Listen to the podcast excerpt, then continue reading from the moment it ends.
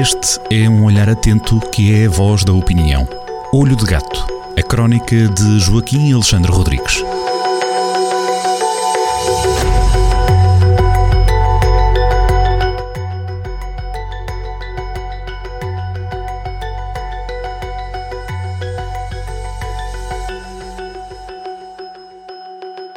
Sejam muito bem-vindos a mais uma crónica assinada por Joaquim Alexandre Rodrigues, na Rádio Jornal do Centro. Joaquim, mais uma vez, bem-vindo à rádio. Hoje vamos falar de boa disposição, não é?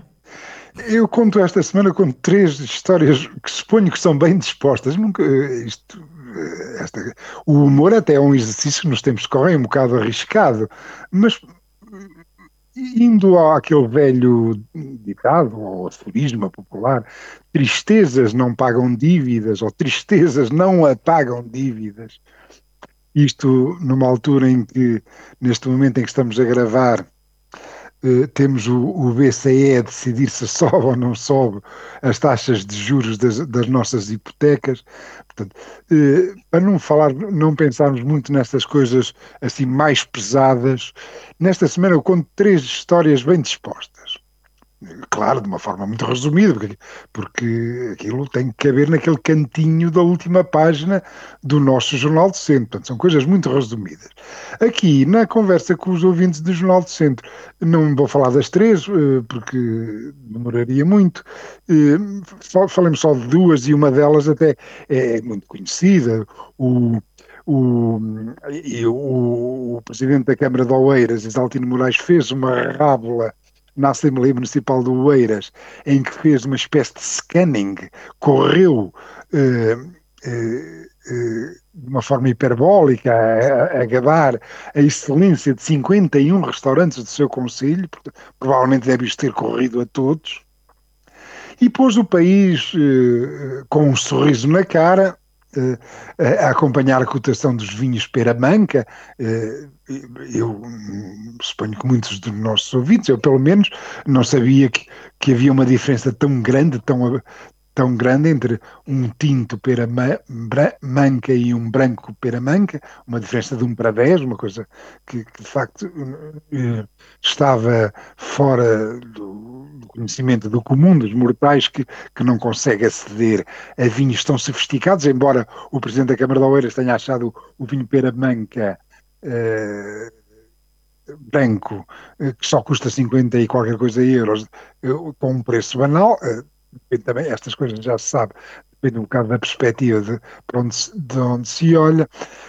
pronto, eu, eu referi por exemplo, também ao rodeão, uma, uma parte da, da carne de bovino, que eu também não desconhecia, que pelos modos será mais, que é uma comida tão extravagante como o arroz de lavagante, foi uma brincadeira pegada, foi uma brincadeira pegada, mas que viralizou. Isto é, estes 51 restaurantes do Conselho de Oeiras tiveram um input publicitário extraordinário, porque tudo quanto é eh, rede social, tudo quanto é moral, eh, eh, partilhou este vídeo que deve ter tido milhões e milhões eh, de visualizações.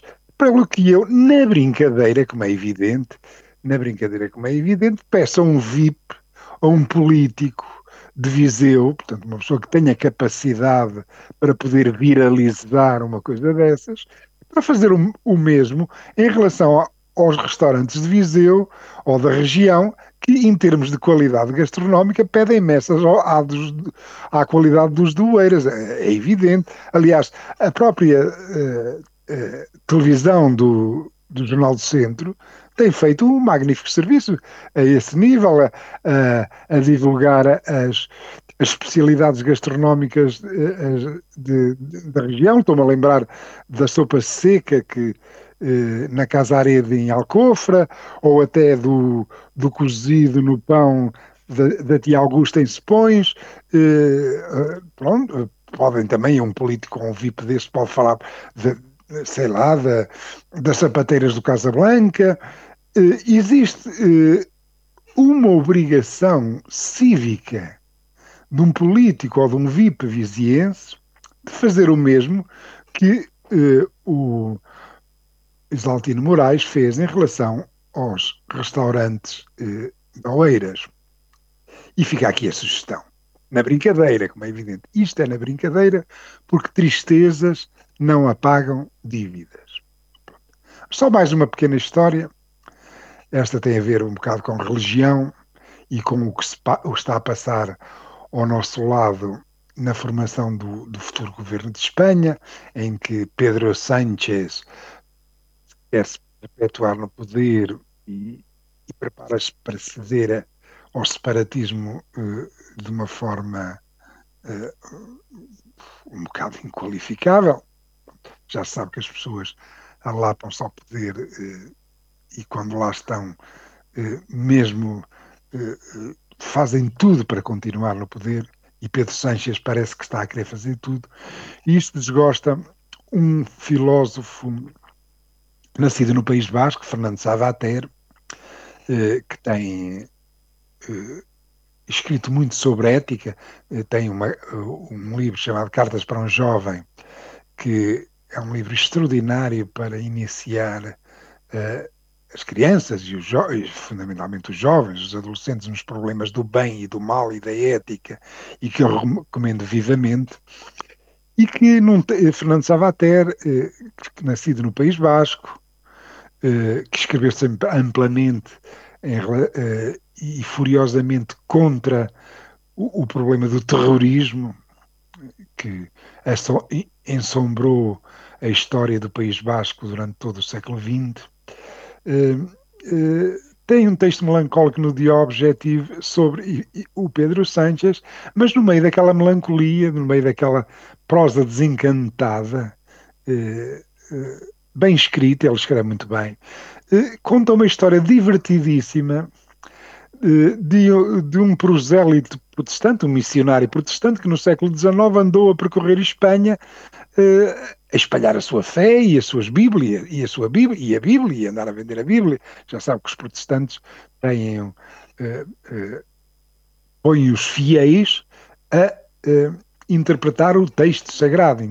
É uma diferença enorme em relação aos católicos. Os católicos, portanto, a interpretação do texto sagrado é, é, deixado aos sacerdotes e né, no, no, nos protestantes, eh, tem, o, os fiéis também têm um contacto mais direto e, e interpretativo do, da Bíblia. Pronto, fundamentalmente é isto. E então Jorge Borro, no século XIX, eh, andou pela Espanha profunda a espalhar a Bíblia e a fé, como é evidente, um trabalho um bocado complicado eh, num, num país catoliquíssimo como é como é a Espanha. E então, numa dessas suas uh, atividades prosélitas de missionarização, uh, uh, ela inglês, era assim que ela era conhecida,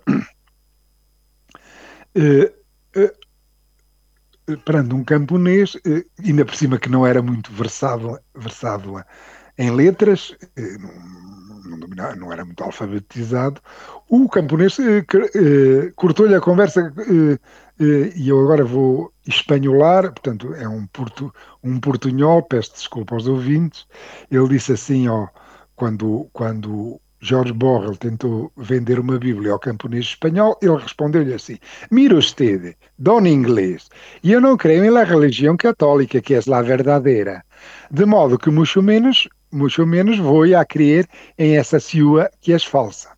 Portanto, eu não, não acredito na religião católica, que é a verdadeira, pelo que muito menos acreditarei na sua que é, que é falsa. Portanto, quando eu li isto, mandei uma gargalhada e lembrei-me uh, de uma história muito parecida que li uh, no, no, num, num, livro seminal de Christopher Hitchens uh, chamado Deus não é grande e como as religiões envenenam tudo, em que Christopher Hitchens conta também uma anedota parecida. E a anedota é assim: num, numa operação de controle da polícia em Belfast, eh, Irlanda do Norte, onde é sabido existe um, uma animosidade muito grande entre os católicos e os protestantes, Irlanda do Norte, em Belfast, numa operação stop, a polícia pergunta ao motorista eh, qual era a religião, qual é a sua religião? Ao que ele, o motorista, respondeu: sou ateu. Aqui imediatamente o polícia pergunta: mas ateu protestante ou ateu católico? E é esta piada, e é assim que eu termino a crónica esta semana, com uma nota de boa disposição, já que, e torno a repetir, aliás, considerei a hipótese de chamar a, a esta crónica, a pôr o título a esta crónica de Tristezas não apagam dívidas. Depois decidi que, se calhar, era um bocado. Eh, produzia algum ruído, pelo que a crónica esta semana vai chamar Três Histórias Bem Dispostas. Aqui só contei duas. Exatamente. A terceira terá que ser lida no Jornal do Centro, que já está nas bancas. Joaquim, até para a semana. Um abraço. Até para a semana.